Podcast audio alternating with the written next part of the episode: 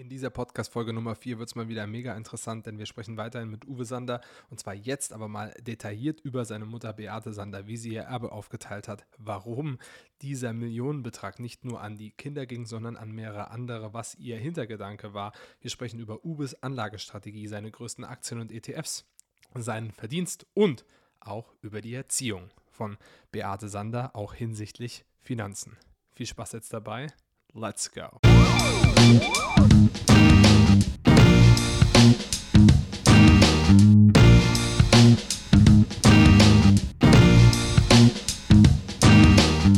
Kommen wir mal ähm, zu deiner Anlagestrategie. Ist die genau wie die von deiner Mutter, Beate Sander, Hoch-Tief-Mut-Strategie? Finde ich super ausgedruckt, formuliert. Ich habe auch ein Buch von deiner ähm, Mutter gelesen, den ähm, quasi Börsenführerschein ähm, Wahnsinn, wie detailliert das ist, muss man wirklich sagen.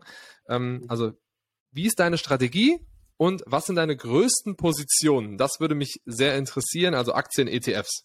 Ja, ja, das kann ich gerne sagen. Wie gesagt, den Hinweis auch nochmal von mir, dass es natürlich nicht darum geht, jetzt zu sagen, weil die bei mir am größten sind, müssen die bei jedem am größten sein. Jeder muss für sein eigenes Investment natürlich vollkommen ähm, selbst verantwortlich sein und es sind auch keine Anlageempfehlungen, sondern wir sagen einfach, wie wir es gemacht haben und das finde ich ist auch einfach schön und hilfreich. Also zunächst mal, ja, die Hochtief-Mut-Strategie, äh, die lebe ich äh, so weiter. Also die, diese ganzen Grundsätze beherzige ich alle äh, zu 100 Prozent. Es gibt ein paar kleine Feinheiten, die ich anders regel. Äh, dazu gehört eben dieses äh, stärkere Fokus auf ohne Stress. Das heißt also schon mal, ich mache das nicht 24-7. Also ich sitze nicht bis jede Nacht um eins. So hat es meine Mutter tatsächlich, wer sie kennt, weiß es gemacht. Die hat viereinhalb Stunden geschlafen und ansonsten gearbeitet. Aber diese Arbeit war, das war nicht Arbeit im negativen Sinn, sondern es war erfüllend, aber anstrengend. Also eine Familie so mit meinem Sohn, der braucht schon gerade besonders viel äh, Zuwendung in der Pubertät. Der zeigt zwar nicht so, aber er braucht auf jeden Fall Unterstützung. Meine Tochter ist jetzt bald ähm, mit dem Abi fertig, die ist dann schon flügge, aber, aber da brauche ich einfach auch Zeit und ich, die nehme ich mir auch gerne. Und das ist schon anders. Meine Mama hat immer gesagt, oh, ich bin eine ganz schlechte äh, Oma auch, aber nicht, äh, versteht es nicht falsch. Ich will nicht irgendwie schlecht sein, aber ich, ich kann mich da nicht irgendwie so verstellen. Und ich denke trotzdem an meine Enkelkinder und die bedenke ich auch dann später, wenn ich mal nicht mehr lebe, in meinem Testament. Aber, aber ich bin einfach nicht jemand, der jetzt so stundenlang mit der Familie irgendwie am Tisch sitzt und, und, und mhm. quatscht. Das ist so. Also, da gibt's einen Unterschied und es schlägt sich auch im Portfolio nieder. Ich habe zum Beispiel ganz gerne eine Cashquote, die ich äh, in, sag mal, regulären Zeiten so im Bereich 20 mhm. Prozent lasse. Und meine Mutter äh, hat gesagt, jeder Cent, der irgendwo ungenutzt auf einem Sparbuch oder so rumliegt, ist ein Cent zu viel. Sie wird nicht Kapitalvernichtung betreiben, auch nicht im noch so kleinen Ausmaß. Bei ihr wird alles all in investiert äh, aber niemals auf Pump. Also da gab es auch wieder eine ganz klare äh, Grenze. Also sie war sowieso völlig klar in ihren äh, Gedanken und hat es auch ähm, komplett so äh, klar und, und, und, und deutlich gemacht. Dazu braucht man dann auch wiederum viel Mut.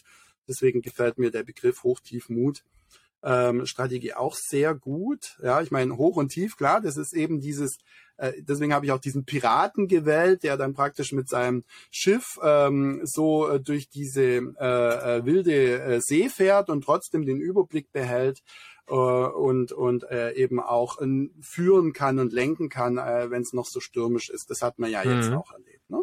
Also äh, das ist schon mal ganz, ganz zentral für die Strategie. Können wir aber nachher durchaus noch ein bisschen in die mhm. Details gehen, ähm, wenn wir dazu Zeit haben. Und zu den größten Positionen, da muss man jetzt auch wieder ein bisschen differenzieren. Die, die, die stärkst gewachsenen wären jetzt ähm, äh, Nemetschek, äh, Rational, Sartorius. Da gibt's natürlich richtig mega äh, Entwicklungen über die Jahrzehnte aber auch wieder. Das muss man ja. sich wirklich mal anschauen. Und ähm, trotzdem sind die nicht die größten.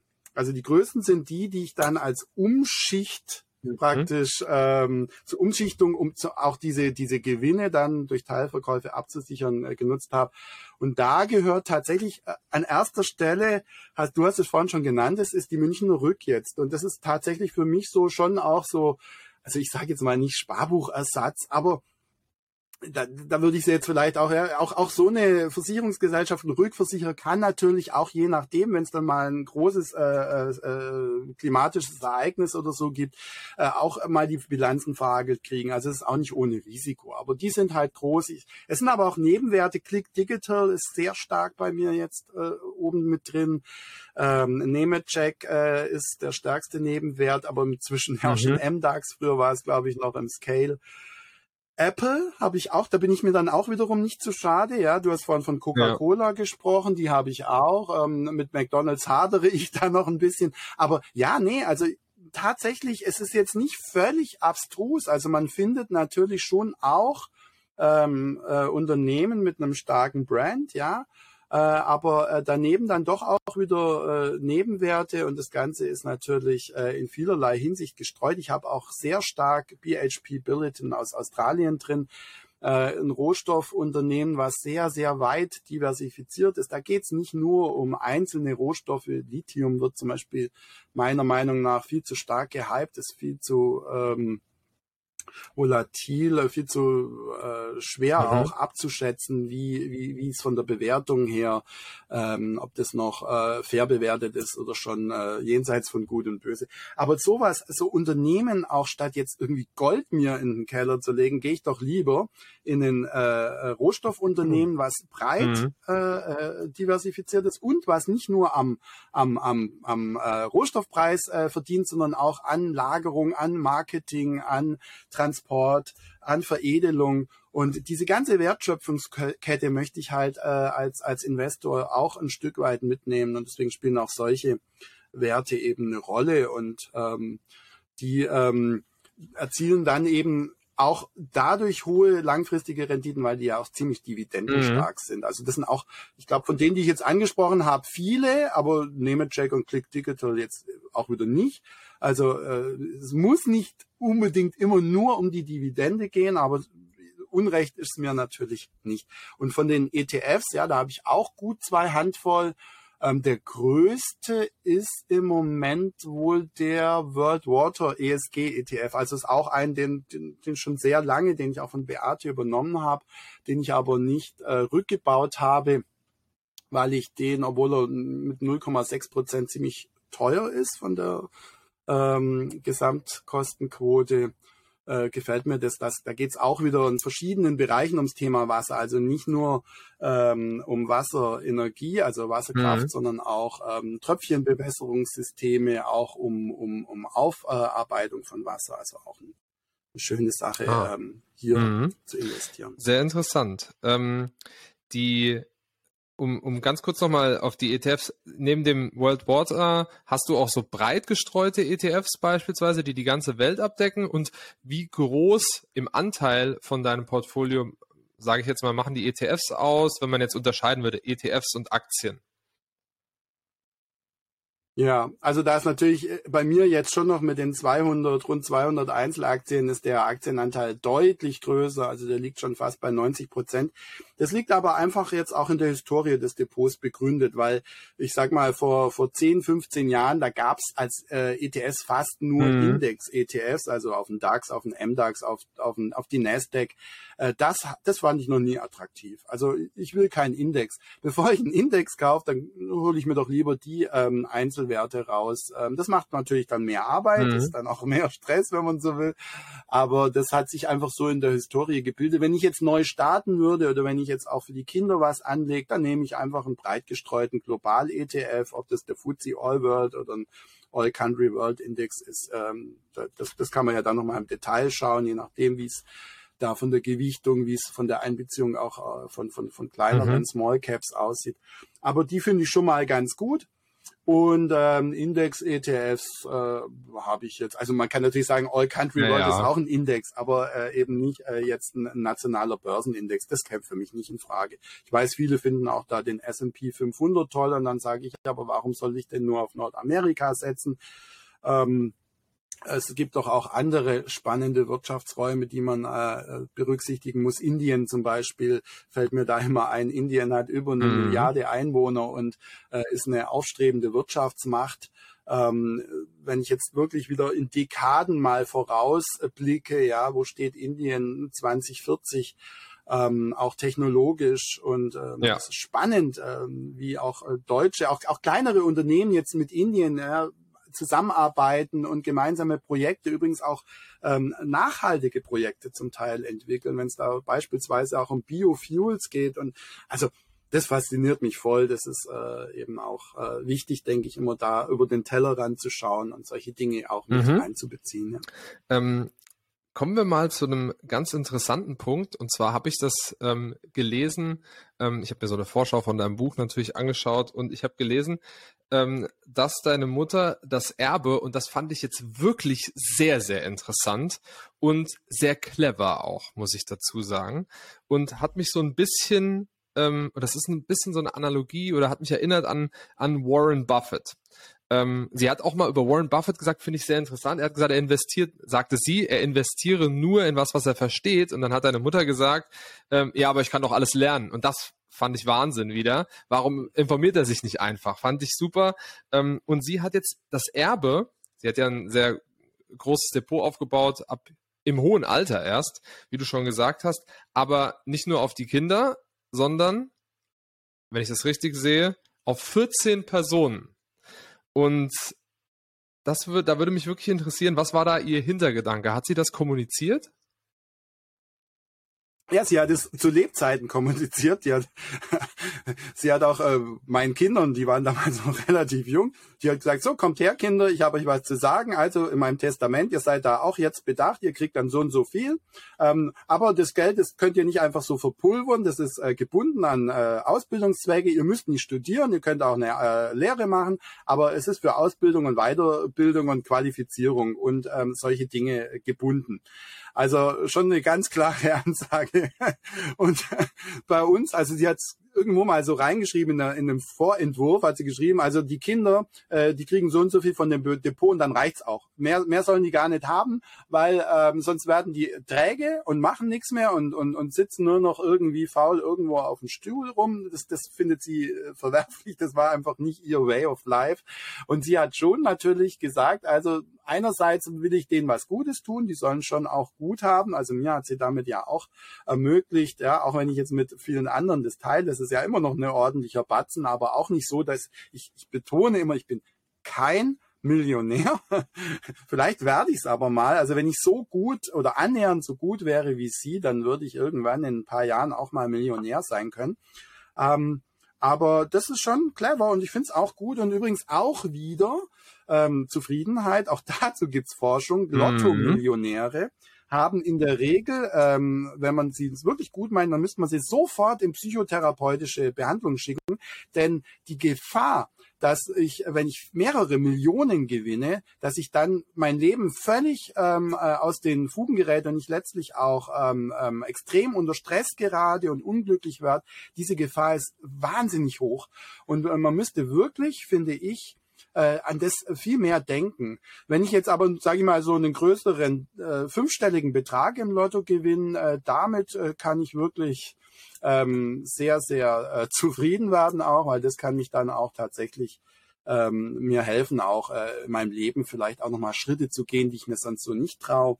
Das kann zufrieden machen, zu viel macht nicht zufrieden. Und wenn ich jetzt wirklich äh, Glückmaximierung betreiben, nee, Zufriedenheitsmaximierung betreiben will, dann ist es auch klug zu sagen, dann mache ich nicht nur zwei Leute mega mhm. zufrieden, das würde ja eh nicht funktionieren, sondern ich schaue noch, bei ihr waren es auch wirklich ähm, gute Kontakte, auch aus dem, aus dem beruflichen Umfeld, auch aus dem Verlag und so, wo sie gesagt Ach, haben, ja. die noch und der noch und der noch und da. Wahnsinn. Und, ja, ja, also war ein bisschen kompliziert. Also das Finanzamt hat es immer noch nicht ganz gebacken bekommen, weil das, das, die sind völlig überfordert, ja. Ich habe irgendwo mal gelesen, wenn nach vier Jahren keine ähm, äh, Erbschaftssteuererklärung kommt, dann äh, verfliegt es. Jetzt mal schauen, ob das Finanzamt, ich will es aber jetzt auch nicht wach rütteln. Ich habe so ein bisschen die Hoffnung, dass sie das, dass sie das gar nicht auf die Reihe kriegen und dass das dann äh, steuerfrei rausgeht. Aber auch das ist übrigens ein wichtiger Punkt. Natürlich durch das Verteilen auf mehrere habe ich natürlich, kann ich die Freibeträge mhm. ein bisschen besser ausnutzen und dann kriegt der Staat, der kriegt trotzdem noch genug, aber halt nicht nicht so viel, wie wenn es jetzt alles nur ja. an meine Schwester Finde find ich sehr schön, weil Warren Buffett hat ja ähm, das ebenfalls gesagt. Er hat ja ebenfalls gesagt, meine Kinder bekommen nichts, die kriegen alles von mir vorher quasi oder nicht so viel. Sie kriegen alles an Wissen, was sie benötigen, ähm, weil er unheimlich Angst hatte, die Kinder zu versauen oder quasi nicht mehr zu motivieren, weil er gerne wollte, dass sie was machen, was ihnen wirklich einfach Spaß macht, wo sie motiviert bleiben. Und äh, ich glaube, das hat dich wahrscheinlich auch ermutigt, äh, ähm, zu sagen, ich mache jetzt, was mir Spaß macht oder was mir gut tut oder womit es mir gut geht.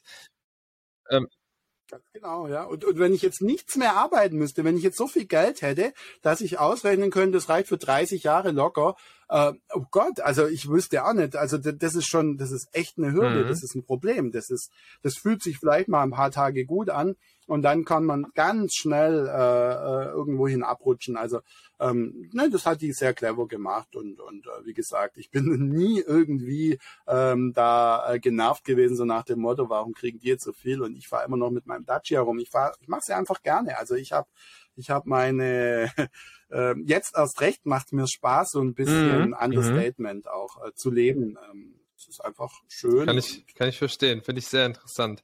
Ähm, kommen wir mal zu, äh, weiter zu deinem Buch. Du, du beschreibst in deinem Buch deinen Verdienst auch und hast so eine Aufstellung gemacht, ähm, was ich auch immer sehr sympathisch finde, weil ich das Gefühl habe, in Deutschland redet man nicht darüber. Als ich in den USA studiert habe, hat mir innerhalb von den ersten zwei Tagen mein ich sag mal, ich war da in der Fußballmannschaft an der Universität mit so einem Stipendium und dann hat mir ein Mitspieler einfach gesagt, mein Vater verdient sechsstellig, der verdient so und so viel, das macht der. Das war ganz normal. Ähm, trotz alledem gibt's das in den USA natürlich auch, dass man nicht so viel darüber redet. Ähm, und der wollte jetzt nicht unbedingt prahlen, sondern der wollte ganz einfach darüber reden. Ähm, er war stolz auf seinen Vater. Und das fand ich, fand ich toll einfach. Und in Deutschland habe ich so das Gefühl, wenn ich sage, was verdienst denn du eigentlich, ähm, dann, wie kannst du, wie kannst du mich sowas fragen?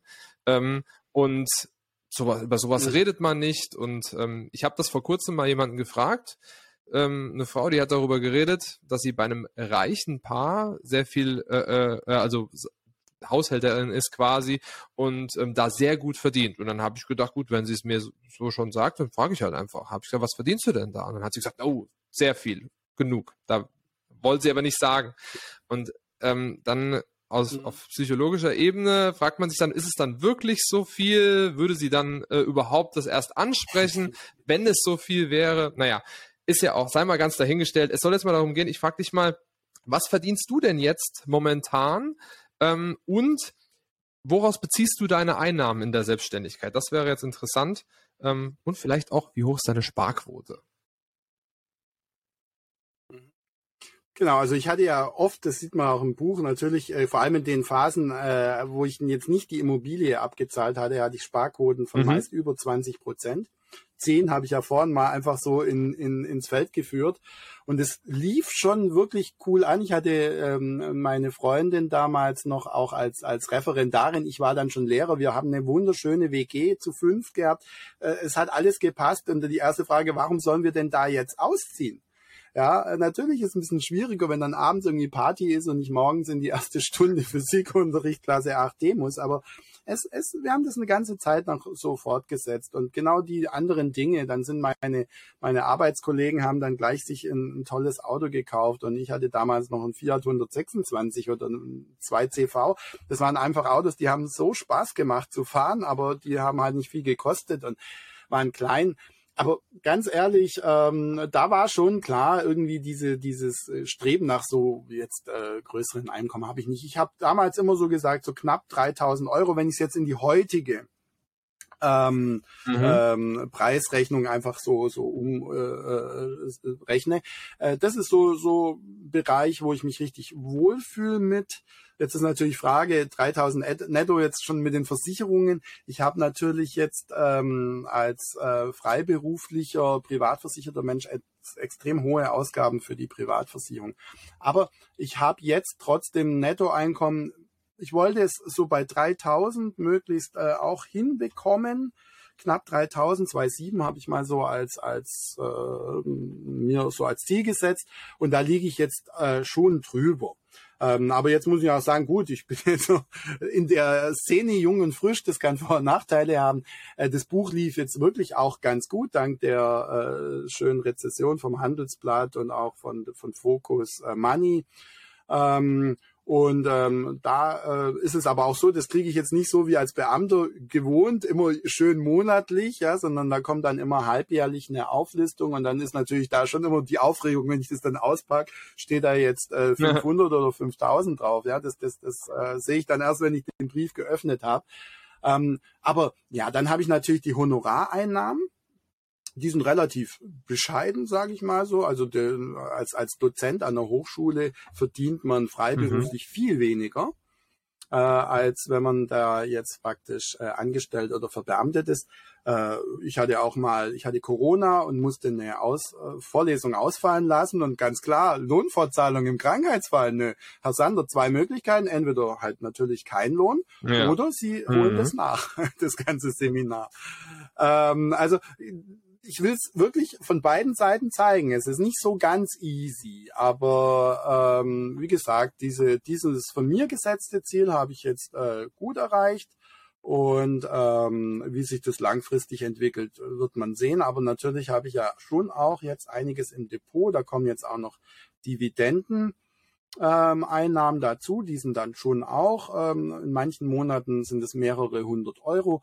Ähm, und äh, da würde ich jetzt sagen, diese Dividenden verpulver ich jetzt auch nicht, die mhm. lege ich wieder an, aber ansonsten ist meine Sparquote jetzt sehr gering, aber ich sage mal einstellig, also mit Sicherheit unter zehn Prozent. Aber das, äh, mhm. ich bin ja auch schon mhm. über 50. Also äh, wenn ich es jetzt wirklich schaffe bis äh, zu meinem, äh, ich kriege auch irgendwann mal Altersgeld mit 67, wenn ich das verleben sollte, ähm, und und äh, dann muss ich da jetzt auch nicht mehr so mhm. viel ansparen. Also da denke ich jetzt, wenn ich das so halten kann, und vor allem, wenn ich jetzt die von mir auch ähm, durchaus erwartete langfristige Rendite mit erziele, dann wird es sowieso noch wachsen.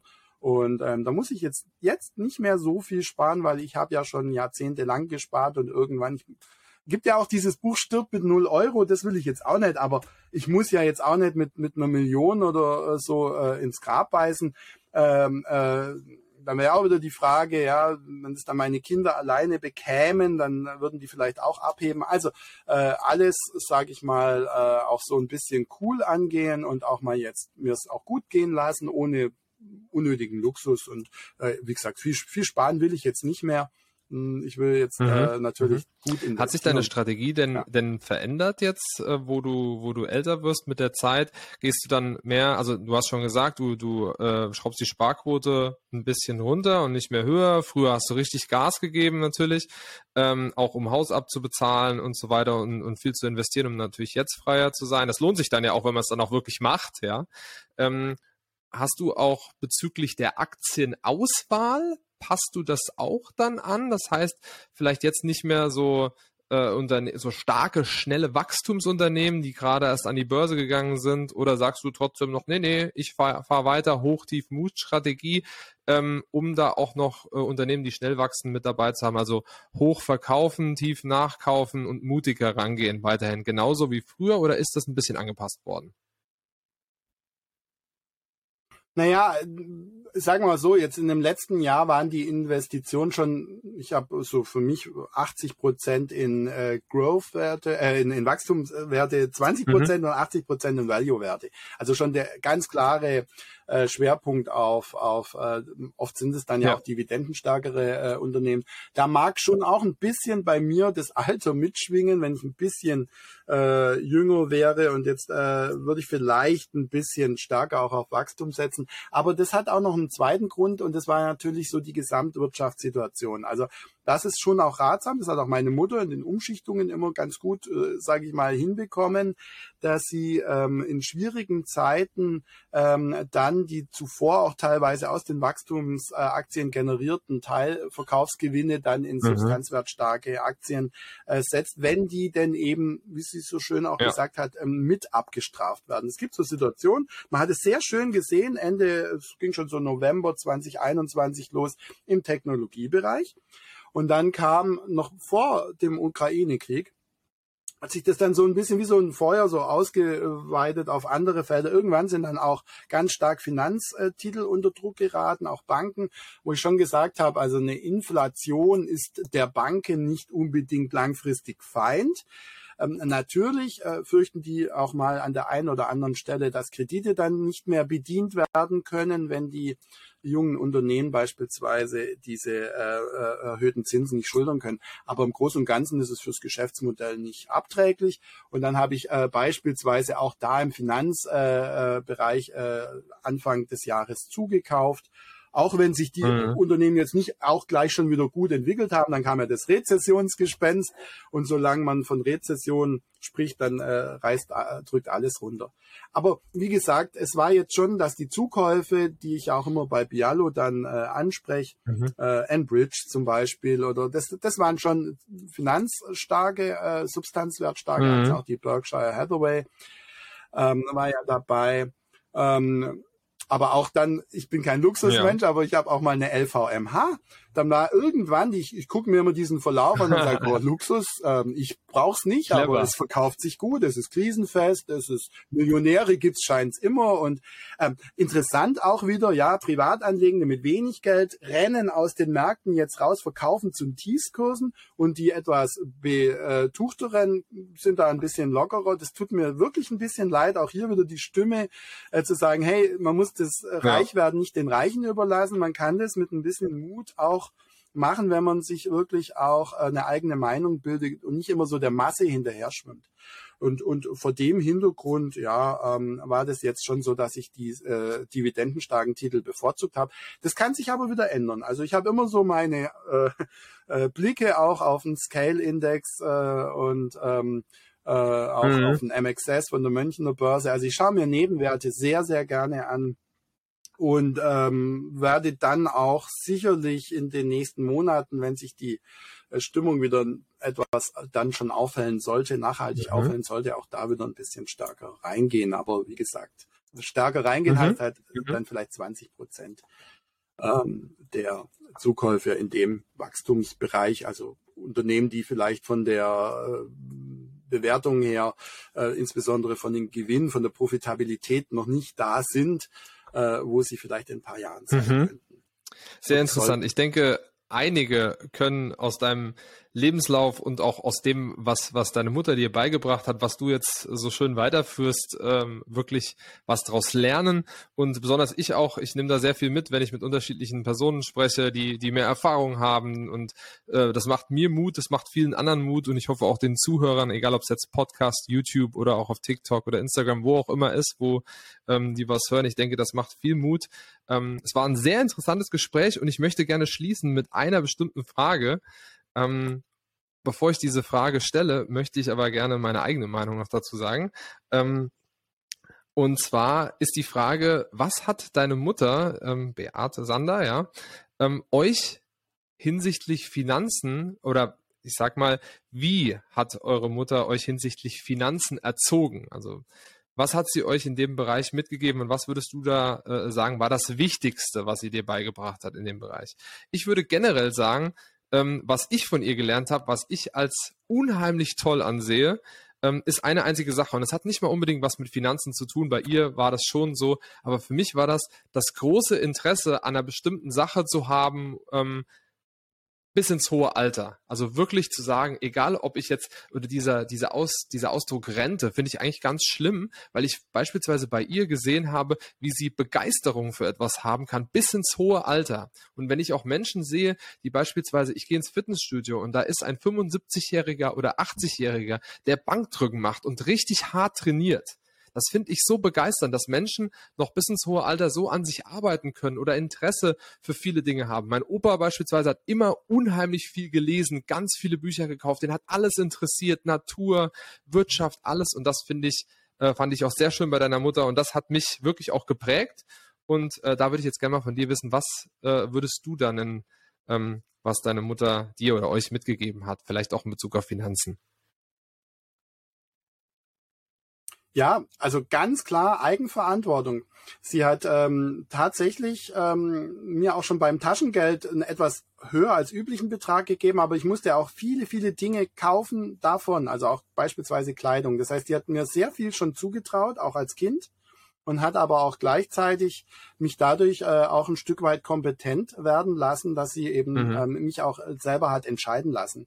Das war eben gerade so ich, mhm. dieser Geist der Freiheit und der Selbstverantwortlichkeit, den habe ich ja auch so vermisst in diesem Beamten. Korsett. Es muss nicht so sein. Es ist auch eine Altersfrage. Am Schluss war es für mich ein ganz, ganz enges Korsett. Ähm, und dieses, dieses wirklich ähm, selbstverantwortlich an die Sache rangehen und sich selber auch was zuzutrauen und dann aber auch in der Verbindung wirklich auch, ja, sich ein bisschen ähm, zu belesen, sich ein bisschen fortzubilden, sich weiterzubilden, nie zu sagen, jetzt bin ich schon an, der Weisheitsende angekommen, sondern ich muss mich fortwährend auch selber äh, fortbilden. Ich bin die ganze Zeit auch am Recherchieren. Das macht mir auch einen Riesenspaß. Und ähm, ich möchte auch das natürlich gerne so weitergeben, sich nicht von anderen irgendwie äh, unter Druck setzen lassen, ähm, ähm, Geld beispielsweise so und so anzulegen. Also ja. einen Riesenbogen um, um Bankberater und so gemacht, weil sie gesagt hat, das ist ja, das ist ja Käse. Die wollen ja im Prinzip nur ihre eigenen Produkte verkaufen äh, mhm. und kassieren mhm. da eine ganze Menge an Prämien ein, aber die haben ja überhaupt nicht den Hintergrund wirklich für den ähm, Anlegenden selber ein passendes Produkt zu formieren. Und da ist es schon ganz wichtig, so diese, diese Hilfe zur Selbsthilfe. Und ich glaube, das hat sie, sie hat mir ja auch im Depot gar mhm. nicht so, kauft die und die Aktie. Das ist nicht der Punkt, sondern der Punkt ist vielmehr, ähm, äh, sei da mhm. nicht zu gierig und sei da nicht zu ängstlich. Und das ist im Prinzip so wieder, ja, auch dieser Warren Buffett-Gedanke, äh, ja, dass er sagt, es ist doch viel mehr gewonnen, wenn man mir zeigt, wie es geht, als dass man mir irgendwas hinlegt und sagt, mach das so und so oder mir irgendwas vor die Füße wirft, ja.